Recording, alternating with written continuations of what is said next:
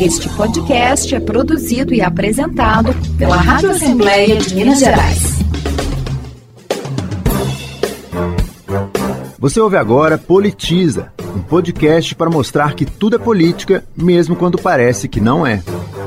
Você vai conhecer histórias e relatos, acompanhar versões, pontos de vista e narrativas sobre fatos que motivam o fazer político. Se você está ouvindo esse episódio, já venceu um dos primeiros obstáculos para fazer a sua parte no desafio de evitar que, pelo menos, as crianças perto de nós sejam vítimas de pedofilia. Parar para pensar sobre o assunto um tema que normalmente quando a gente começa a falar sobre ele, as pessoas querem mudar a prosa porque embrulha o estômago, dá um arrepio e as pessoas falam: não, não vamos falar sobre isso, comigo isso não vai acontecer. Então, para que, que eu vou falar sobre isso? Essa é Ana Flávia Ferreira, psicóloga da Vara especializada em crimes contra a criança e o adolescente do Tribunal de Justiça de Minas Gerais. Ela e mais quatro especialistas foram convidados em 2020 pela Assembleia Legislativa de Minas para discutir o tema em videoconferências realizadas durante a Semana de Combate ao Abuso e Exploração Sexual de Crianças e Adolescentes, que acontece sempre em maio. Eu sou Graziele Mendes e esse episódio traz um resumo das principais informações, opiniões e orientações apresentadas por especialistas para nos ajudar a entender onde nós estamos errando.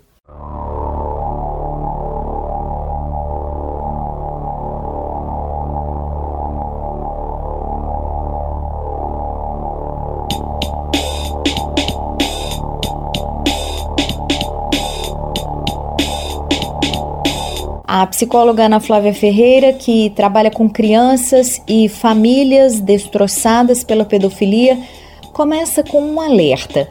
Algumas convicções muito comuns são negações de fatos comprovados. Com os meus filhos, isso nunca vai acontecer.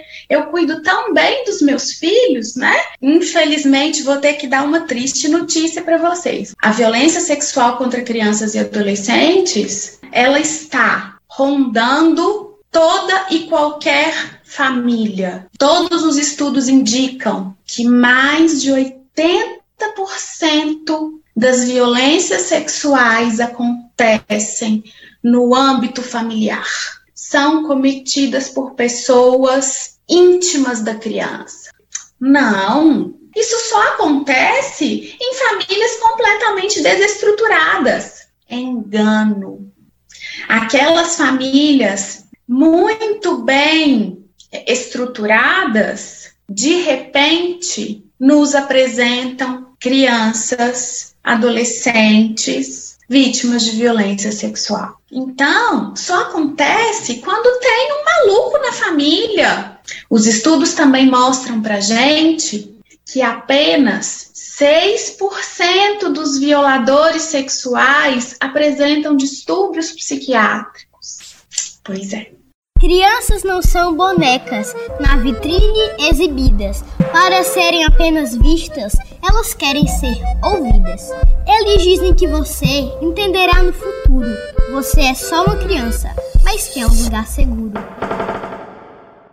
Esse é o início do Cordel de Sâmia, uma menininha que participou de uma campanha do Unicef, o Fundo das Nações Unidas para a Infância, de 2019. Essa campanha convidava as pessoas a dizer em suas redes sociais o que cada uma pode fazer pelos direitos de crianças e adolescentes. A psicóloga Ana Flávia sugere, em primeiro lugar, que os pais e familiares responsáveis conversem com os filhos ainda pequenos sobre os perigos que estão ao redor deles. E aí vocês podem me perguntar, mas como que eu vou falar isso para o meu filho? Falando. Eles entendem muito mais do que a gente imagina, porque ele precisa saber que ele tem partes íntimas no corpo, que ele precisa preservar. Ele precisa saber disso e você precisa falar isso para ele de forma clara, de forma muito clara. Uma campanha pública muito interessante lançada na internet pelo grupo Marista,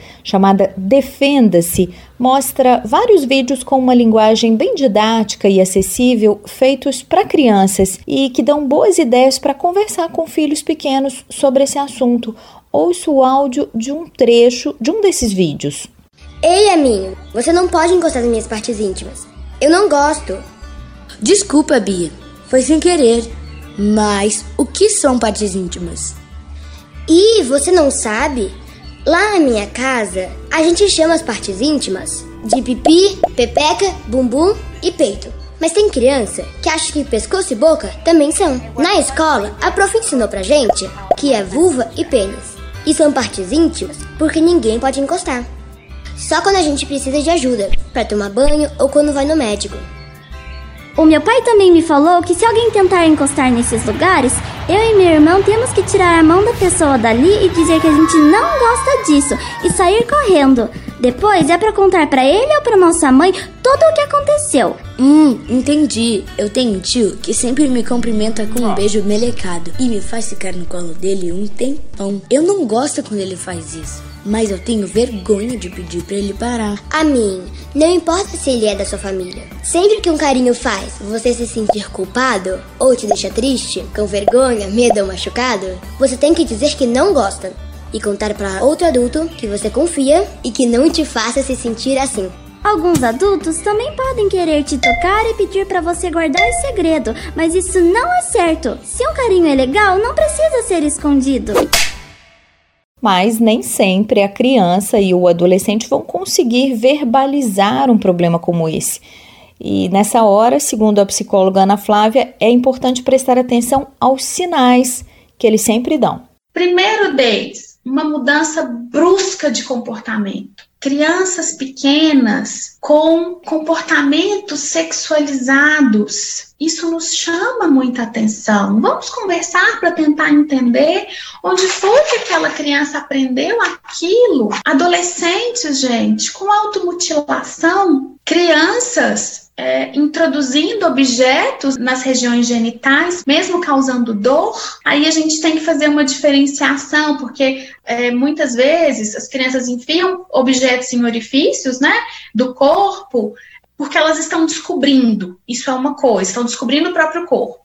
Agora, quando as crianças começam a, a introduzir objetos no próprio corpo, mesmo que aquilo esteja causando dor, crianças com coceira excessiva, com inflamações, com corrimentos, vamos prestar atenção, né? Vamos procurar um especialista, porque nós não esperamos que crianças tenham corrimentos, coceiras, é, hematomas em regiões anais e vaginais crianças com terror noturno persistente, muitos distúrbios do sono, muito distúrbio de alimentação associado, uma irritabilidade muito grande, crianças que estão às vezes gritando no seu silêncio e os pais não estão prestando atenção. E quando a criança der conta de falar sobre o assunto, a Ana Flávia faz um alerta importante. É preciso saber perguntar e ouvir. Sempre tomando cuidado para não colocar palavras na boca dos nossos filhos. Sempre tomando cuidado de deixar que eles falem do jeito que eles conseguem falar. Às vezes, o nosso filho chega em casa e a gente fala assim: como é que foi na escola? Ah, mãe, a professora me chamou atenção. Ela te xingou? O, o menino falou que ela chamou atenção. E aí, nós colocamos a palavra xingou na boca do menino. Meu filho, me conta o que, que aconteceu. E aí, o menino pode vir com uma história completamente diferente. Ah, ela me chamou atenção, ela me falou que eu preciso parar de conversar. Não tem nada a ver com xingar. Então, nós precisamos dar voz ao que a criança tem para nos dizer. E a partir disso, você precisa tomar providências urgentes, como inquirindo o seu filho de forma interrogatória, não. Como então? Procurando ajuda de pessoas que realmente possam ajudar a sua família e o seu filho. Não tente resolver o problema sozinho. Não tente interrogar o seu filho. Porque, como você não tem a técnica correta, além de trazer mais prejuízos para ele, você ainda vai é, atrapalhar o trabalho do profissional que precisa fazer isso de forma correta.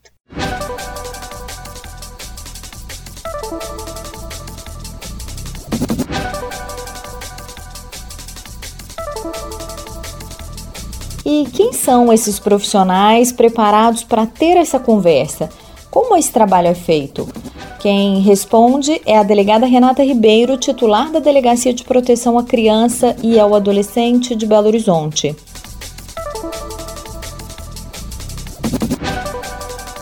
A gente tem aqui em Belo Horizonte a Delegacia Especializada de Proteção à Criança e Adolescente e a Vara Criminal, a VECA, onde a doutora Ana Flávia trabalha, em que são realizadas as escutas especializadas e o depoimento especial. São profissionais que são capacitados para poder conversar com as crianças e obter essas informações que vão ser necessárias para a investigação. Então, você tem uma dúvida do que pode estar acontecendo com a criança, procura a delegacia da sua cidade, por mais que aqui em Belo Horizonte a gente tenha uma especializada, mas a gente tem várias comarcas do interior, delegacia especializada de atendimento à mulher e outras delegacias da Polícia Civil que tem o pessoal preparado para poder seguir um protocolo e uma forma de perguntar para aquelas crianças, para que elas não sejam sugestionadas e nem também sejam revitimizadas. Porque se, se a criança sofreu uma violência, você pergunta uma vez, depois ela vai ao médico, questiona outra vez, aí ela vai à delegacia, ela é questionada. Aquilo ali vai causando um dano para a criança, às vezes tão grande quanto a violência que ela sofreu. Esse tipo tipo de crime causa um clamor público muito grande. Então, a primeira reação que a gente tem quando a gente sabe de algum tipo de notícia desse tipo é da gente acreditar no relato, não querer investigar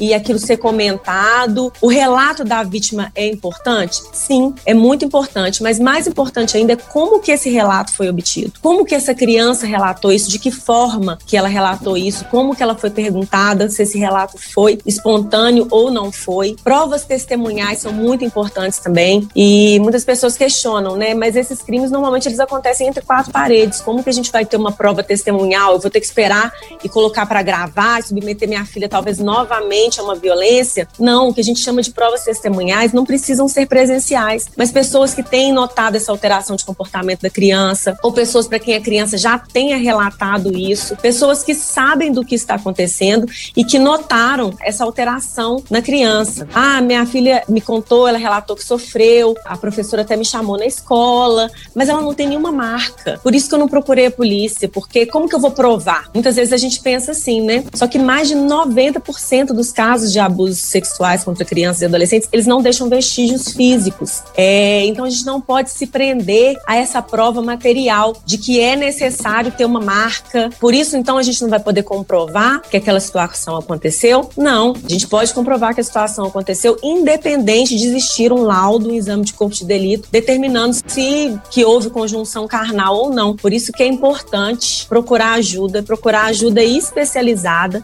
para que a investigação seja feita e principalmente para que essa investigação seja feita de forma que não vá causar mais nenhum dano àquela vítima. Além das medidas de proteção também que pode ser adotadas em caso de violência, a gente pode pedir, né, um afastamento daquele agressor, eh, do convívio com a criança, em alguns casos até mesmo a, a saída daquela pessoa de casa. Então a gente tem muitos meios de retirar essa criança e esse adolescente dessa situação de violência.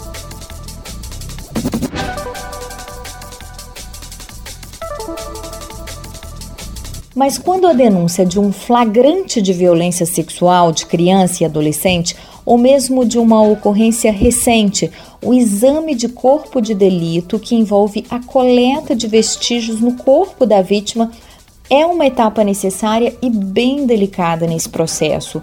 Em Minas, a Polícia Civil está tentando ampliar para o interior uma forma de acolhimento mais humanizado e eficiente para as vítimas de violência sexual, de modo geral, o chamado atendimento integral. Nesse sistema, os profissionais de saúde têm um papel fundamental, como o superintendente da Polícia Técnico-Científica de Minas, Thales Bittencourt, explicou numa das lives promovidas pela Assembleia Legislativa. A ideia desse atendimento integral é que a Polícia Civil, através do seu corpo de médicos legistas, treine os médicos da assistência para que eles coletem o material para ser encaminhado para a polícia para análise, para pesquisa de espermatozoide, para análise de DNA e identificação de eventual autoria, e também que o médico assistente ele também examine aquela vítima, preencha um formulário próprio e encaminhe para a Polícia Civil para que possamos fazer uma perícia médico-legal indireta. A gente coloca em primeiro lugar a saúde da, da vítima, né? É a prevenção das doenças, é eventual sutura de alguma lesão que ela possa ter, que a vítima possa ter, algum tratamento que seja necessário e urgente. E além disso, aproveitamos essa oportunidade da medicina assistencial, que ela é prioritária, para se fazer então a coleta dos vestígios e posteriormente a perícia indireta. Isso dispensa que a vítima depois vá ao IML para fazer a perícia, que ela tivesse que contar a sua história novamente, que se despir novamente para o exame. Então, essa mudança paradigmática ela visa melhorar então a assistência do ponto de vista da saúde e também do ponto de vista criminal para essas vítimas é, de violência sexual.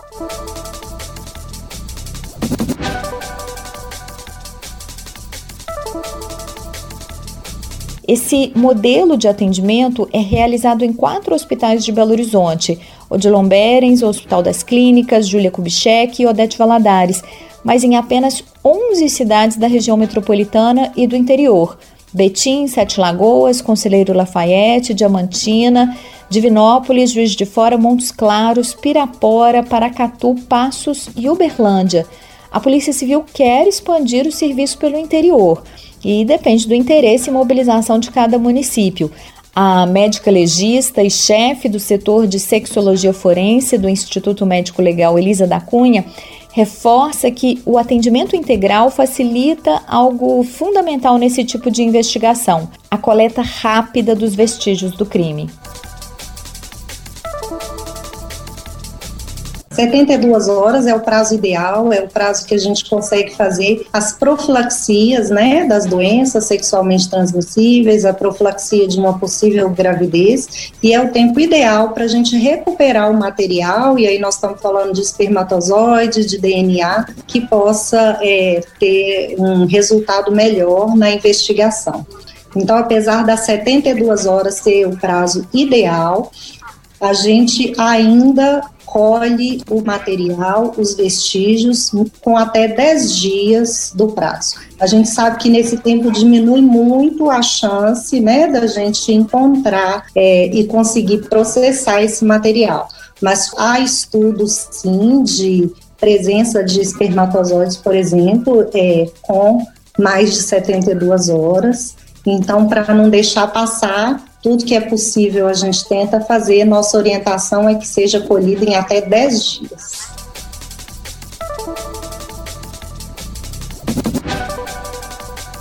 E para que tanto a coleta de vestígios de abusos recentes quanto a investigação de crimes sexuais cometidos há mais tempo contra crianças e adolescentes sejam eficazes, cada um de nós precisa ficar atento, porque esse tipo de caso é muito difícil de ser descoberto sem uma denúncia. E a delegada Renata Ribeiro alerta que essa responsabilidade é de todos nós.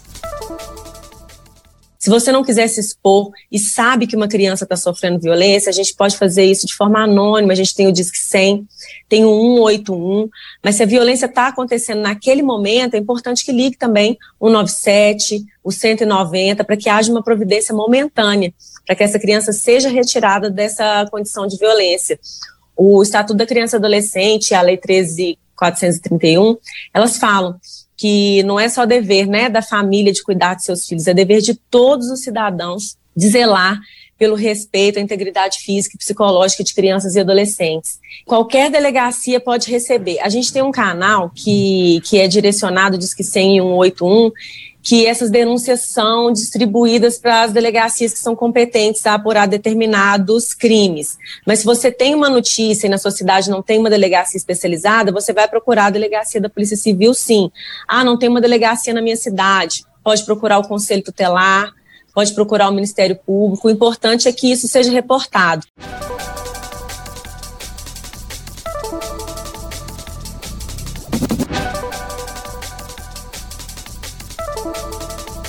E as dificuldades que envolvem denúncias desse tipo de crime aumentaram durante o isolamento social provocado pela pandemia do novo coronavírus. Isso pode ter levado à queda dos índices de violência sexual contra crianças e adolescentes nesse período em Minas. Segundo a Polícia Civil, essas queixas caíram mais da metade em alguns tipos de crime até 70%. Mas isso não significa que os crimes diminuíram. Foi justamente a preocupação com essa redução que motivou a Assembleia Legislativa de Minas, por meio da deputada delegada Sheila, do PSL, que é presidente da Frente Parlamentar Todos contra a Pedofilia no Estado, a apoiar as atividades da Semana de Combate ao Abuso e Exploração Sexual de Crianças e Adolescentes em 2020, com uma série de videoconferências sobre o assunto que foram transmitidas pela TV Assembleia. A deputada não acredita que a queda nas denúncias desse tipo seja uma boa notícia. Então, esses números poderiam ser considerados como uma vitória, mas em meio à pandemia, esses dados eles nos levam a crer que os casos continuam acontecendo, porém não estão sendo registrados. Né? A criança está fora do seu canal normal de denúncia. Ela está dentro de casa, juntamente com o seu agressor, porque nós sabemos que a escola é um canal muito importante no trâmite das denúncias, via professor ou outro tipo de educador, diretor de escola, conselho tutelar e delegacia de polícia. É uma situação preocupante. Em entrevista à TV Assembleia, a deputada ressaltou outra preocupação com as crianças durante a pandemia: o maior acesso à internet. Nós tivemos acesso a dados que mostram que durante esse período da pandemia, o número de acesso a sites de pedofilia na dark web, em outros ambientes, e também as pornografias em geral aumentaram consideravelmente. E como os pais podem atuar nessa frente? Os pais têm a obrigação, têm o dever de saber o que seus filhos estão fazendo nas redes sociais. Não tem essa de criança e adolescente ter senhas secretas em computadores, em celulares, em notebooks, os pais precisam ser parceiro dos seus filhos e não tiranos. Conversar, orientar e vigiar, observar também.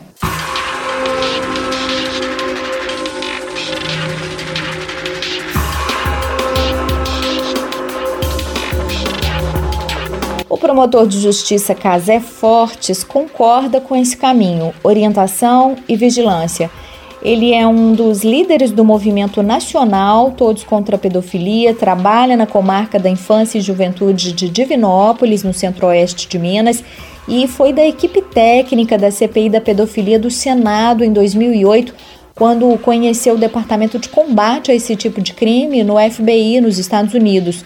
Casa Fortes confirmou que, durante o isolamento social em 2020, o número de denúncias de pornografia infantil no Brasil aumentou 108%, se comparado aos mesmos meses de 2019, de acordo com os registros da SaferNet, que é uma ONG de proteção aos direitos humanos na internet. Mas ele alerta que é preciso ficar atento ao uso que crianças e adolescentes fazem de redes sociais o tempo todo, não só para proteger os próprios filhos, mas também os dos outros. Dois exemplos para a gente entender bem isso.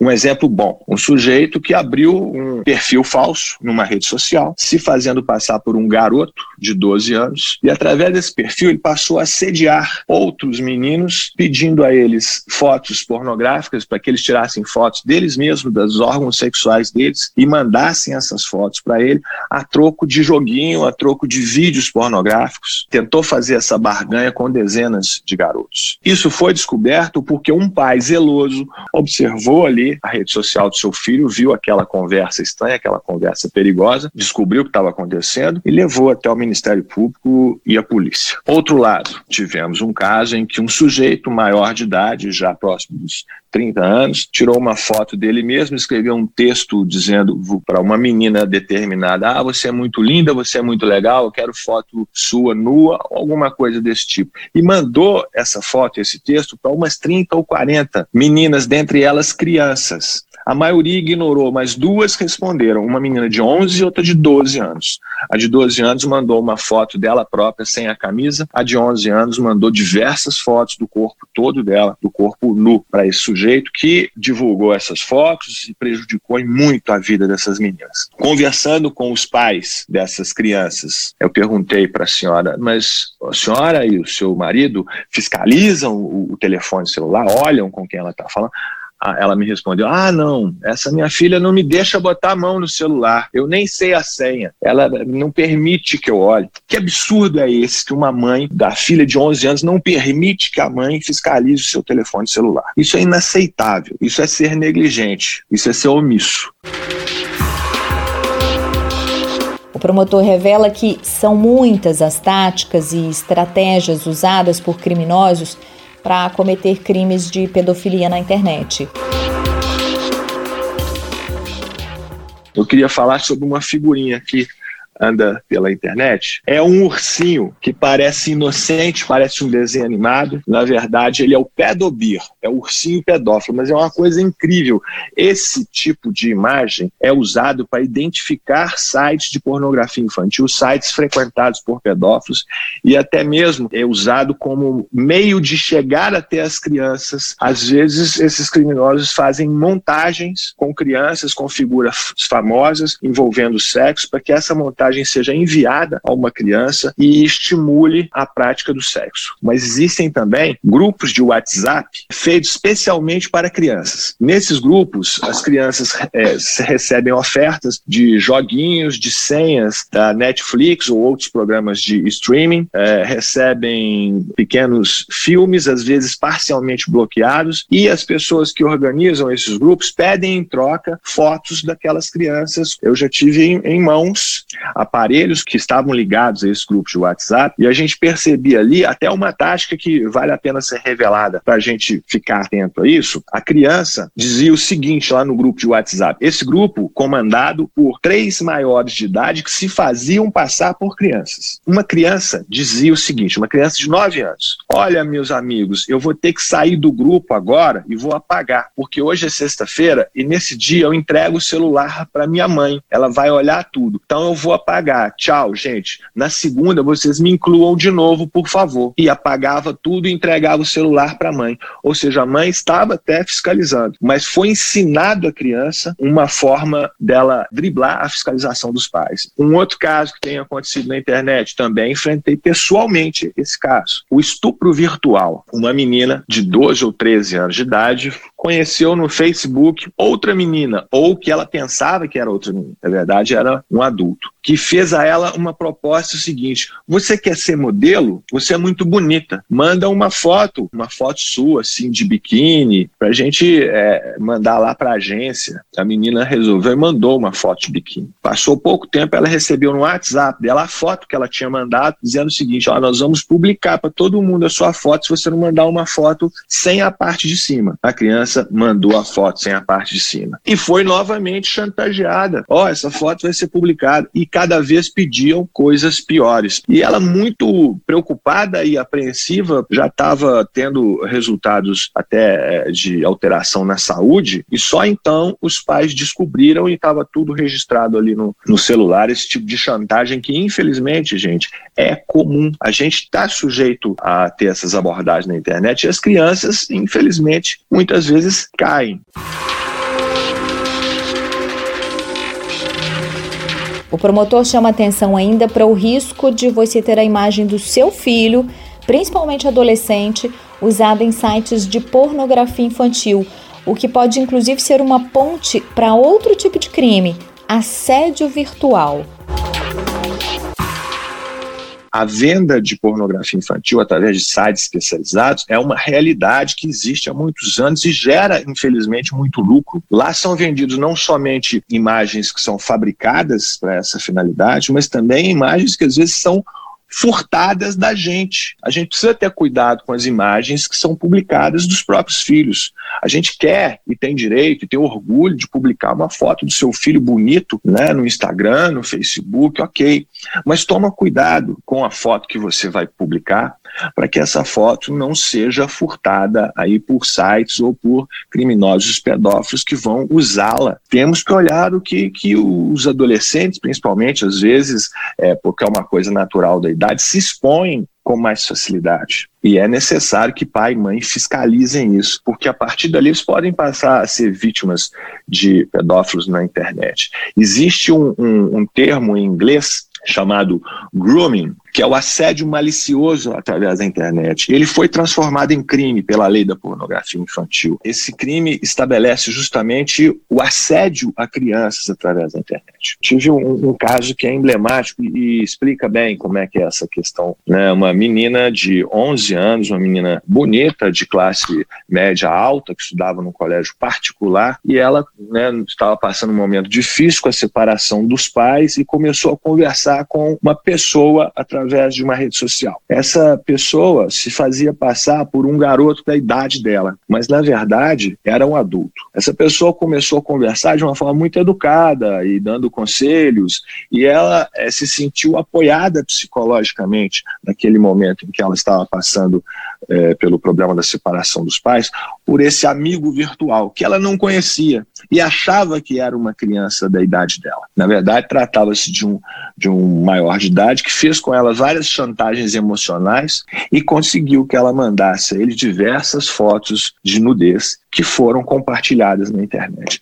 Essa é uma história comum.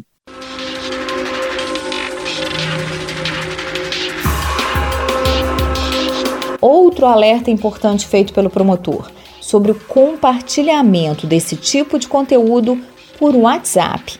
Aí você pode dizer, mas eu nunca faria isso. Será? Ouça só o que ele diz.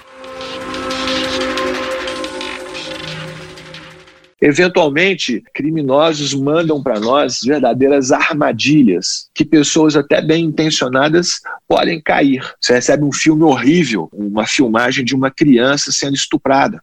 E junto com esse filme vem um texto ou um, um áudio dizendo o seguinte: vamos passar adiante essa imagem, vamos passar adiante esse filme para que esse vagabundo fique famoso e que isso chegue até a polícia. E a pessoa desavisadamente, às vezes, passa aquilo para outras outras pessoas também. Não faça isso, porque você está cometendo, em tese, um crime de publicação de pornografia infantil. A pessoa que te mandou já cometeu esse crime. Não faça isso. Se você quer denunciar, leve para a polícia, leve para o promotor de justiça, leve para o conselho tutelar. Isso, durante o CPI da pedofilia, visitamos, inclusive, o, o FBI, e são táticas que as pessoas que lucram com pornografia infantil usam.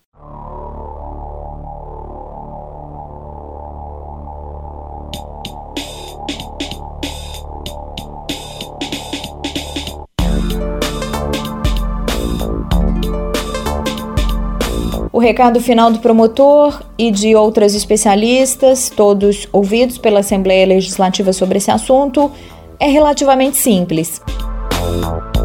Deixe claro que você está atento, que você está de olho, que você está tomando conta. Você tem que dar esse recado, porque o criminoso que abusa de crianças, ele é covarde. Ele pode ser rico, pode ser pobre, pode ser homem, pode ser mulher, ele pode ser de qualquer classe social, qualquer religião, mas todos eles são extremamente covardes, por isso mesmo gostam de estar com uma criança para se sentirem mais poderosos. Você tem que dizer o seguinte: as crianças que estão aqui à minha volta, os meus filhos, os meus alunos, os meus vizinhos, crianças da minha igreja, elas não estão abandonadas, elas não estão negligenciadas, nós estamos atentos a elas.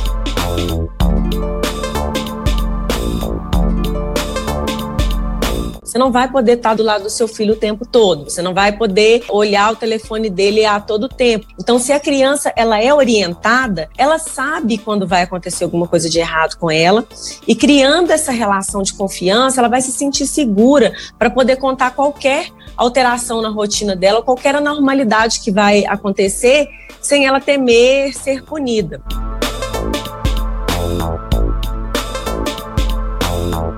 Vamos dizer para os nossos filhos que nós estamos aqui para protegê-los, porque é muito importante, gente, que vocês saibam que as crianças normalmente elas sofrem ameaças, às vezes veladas e às vezes explícitas de quem as violenta.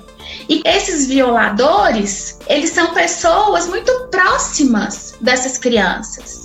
Então a criança vive uma dualidade muito grande. Tem o medo, tem o afeto e ainda tem a ameaça. Então, se a criança não tem um ponto de apoio, um porto seguro, se você não diz para ela, olha, a mamãe tá aqui, ou a vovó tá aqui, ou seja lá quem for, eu estou aqui para te proteger de tudo e de todos, independente do que for que estiver acontecendo, a criança não vai se sentir segura. Agora, se ela tiver esse ponto de apoio, seja lá quem ou que estiver ameaçando, ela vai poder recorrer a você.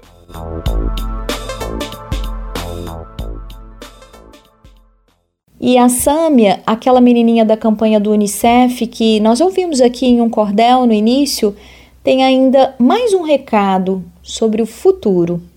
Quando a criança sofre é porque o adulto erra.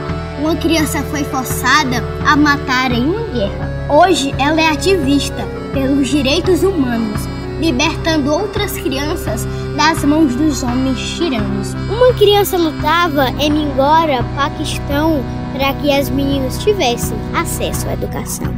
Por isso, em retaliação, tomou um tiro na cabeça. Hoje é Nobel da Paz, para que o mundo não a esqueça. O menino que era garçom na beira-mar do Ceará descobriu os direitos que tinha e deixou de trabalhar. Foi daqui até Nova York, representando o Brasil, falar pra gente grande contra o trabalho infantil. Contra as mudanças climáticas, uma criança falou a verdade aos poderosos e o mundo inteiro inspirou. Escutem a voz das crianças, não neguem os seus direitos. É preciso agir agora e deixar de preconceito. Eu uso o dom do cordel para as crianças defender. E você, com o dom seu, o que é que vai fazer? Eu sou Graziele Mendes e esse Politiza tem participação de Natasha Werneck na produção e trabalhos técnicos de Clifford Dutra. Todos os episódios do nosso podcast estão na página lmg.gov.br barra rádio e também plataformas digitais. Este podcast é produzido e apresentado pela Rádio Assembleia de Minas Gerais.